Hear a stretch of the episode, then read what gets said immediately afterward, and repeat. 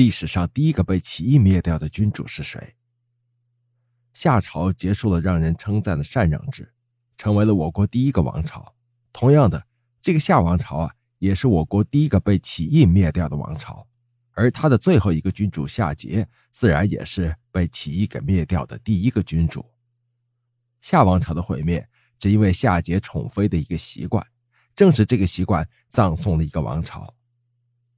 夏朝是一个过程非常曲折的国家，它是在中期的时候才开始昌盛的。在夏的开国初期，因为君主的无能，在大禹之后一直都是处于战乱的。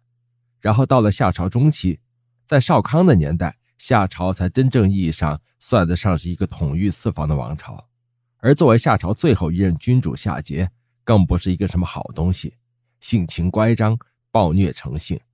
夏桀对于治理国家根本提不起什么兴趣，整天就知道安于享受。为了更好的享受，他不顾民间疾苦，修缮了大量的宫殿，只是为了让自己得到更好的玩乐。夏桀有一个宠妃，叫做妹喜。妹喜容颜绝世，深得夏桀的喜爱。不过这妹喜有一个习惯。就是喜欢听绸布撕裂的声音，越是昂贵的绸布撕裂的声音，他就越是喜欢。夏桀为了讨好妹喜，逗得美人开心，便网罗了天下大量的绸布，只为博得爱妃一笑。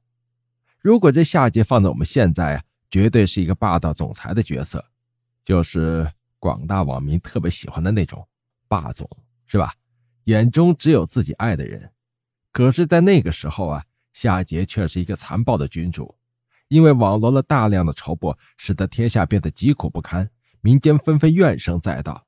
在这个时候，黄河下游的部落商逐渐崛起，最终响应天下的呼声，直接起义灭掉了商朝。而夏桀因为妃子的这个习惯，把自己的王朝都给弄丢了。